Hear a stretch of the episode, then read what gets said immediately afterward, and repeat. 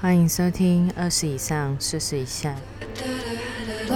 这个节目是来聊聊那些三十岁左右可能会遇到的事。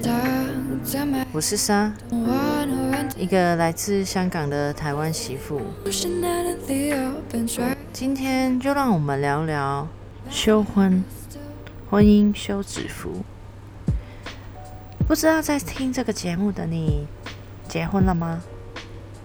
或是未婚的你，对婚姻有没有什么憧憬呢？由于原生家庭的缺陷，我既害怕步入婚姻，但又对组织家庭有很大的期盼。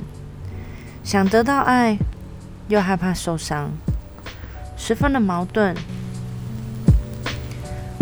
对于一对二十几岁的年轻人来说，婚姻与孩子还太遥远。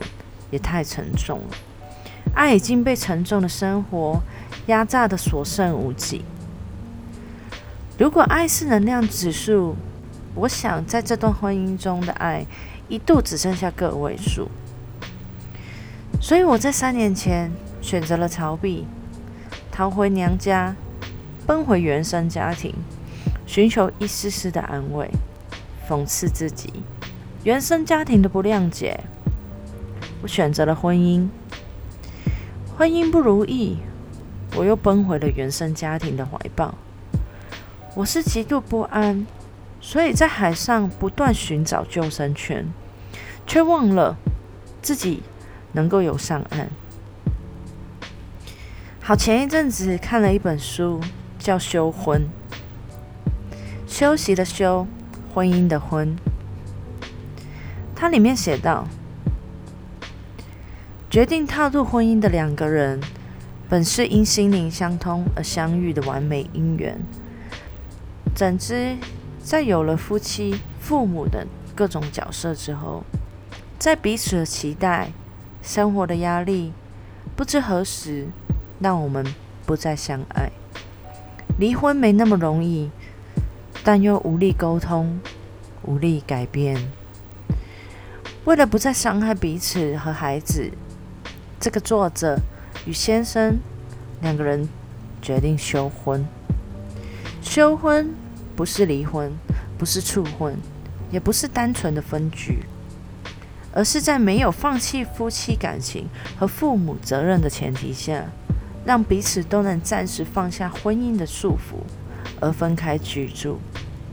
这个作者他搬离了原本的家，自己独立生活，孩子。交给先生抚养，双方自然的保持关系，还带着婚戒，每天互通电话，也一起规划家族旅行。在婚姻里，为了家，为了彼此的期待，我们会不自觉的隐藏起自己，但改变了的你和他，不见得就能走向彼此对于家的幸福想象，失去了相爱时的最初模样。我们还能继续下去吗？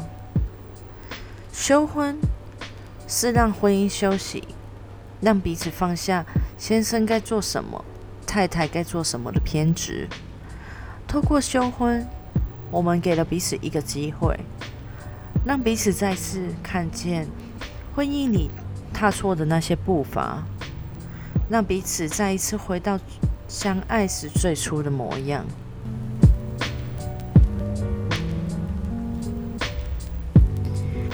看完这本书之后，我明白了我的逃避是给我们的婚姻一个休假。虽然我跟我的先生没有互相协议好，但这三年间，我的确成长了一些。计较与争吵不会让彼此好过，无休止的吵闹已经造成了孩子的阴影。或许吵的也不是什么大事，但小到鸡毛蒜皮的家务事。大到钱的问题，都一律恶言相向。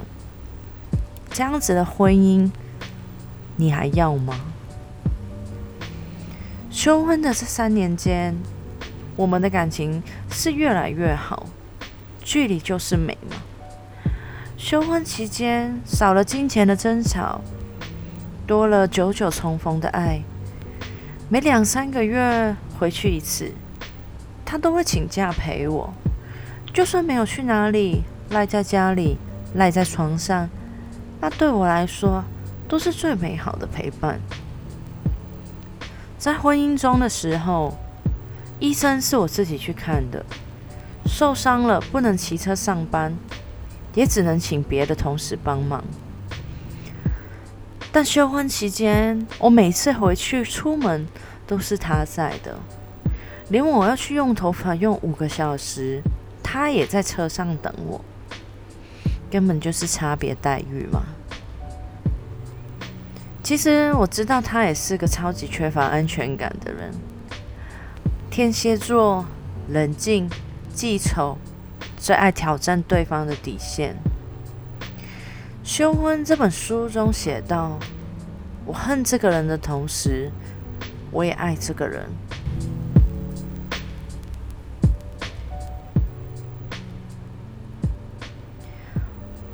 从交往直到孩子出生，我的世界只有他。他曾经比任何东西都还要重要。但爱原来会被生活打倒，没了爱的支撑。”我也倒了，重重的摔伤了。这半年多，因为疫情的关系，我没有办法回台湾。那两三个月的久久重逢消失了，所以我们的婚姻也出现了一些意外。我寻思了很久，应该该做些什么，但我很清楚的明白，如果我不做些什么，我以后一定会后悔，后悔自己没有尽力为自己的婚姻挽救一丝丝什么，不是吗？在汪洋的大海里浮浮沉沉这么多年，我不断的在寻找可以救命的浮木，就只是为了抓住让自己喘一口气。二十岁抓住的爱情，就像是塑胶救生圈。大浪一个扑来就破了。三十岁抓住的婚姻，像是一块随时会带你沉下去的铁块。其实我们都忘了，我们的脚还能踢水，我们的手还能划水。累了可以找块浮木，喘足了气，还是要靠我们的手跟脚去划水前进，直到岸上。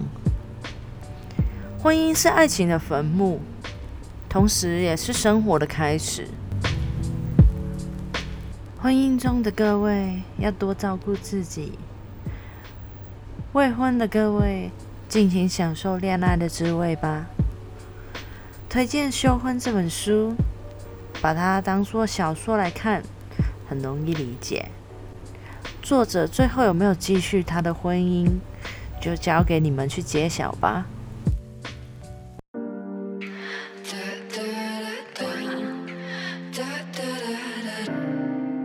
今天先聊到这边，感谢收听二十以上四十以下。你可以在 Apple Podcast、Google Podcast、Pocket Cast、KKBox、Spotify、SoundOn、First Story，还有 YouTube 都可以收听哦。也记得要订阅跟分享哦。欢迎在 Apple Podcast 给我五颗星，到 Fast Story 留下你的语音讯息，让我也听听你的声音。还有到我的 IG J A Y A N H U G 看每一集的重点整理哦。我是莎，我们下次见。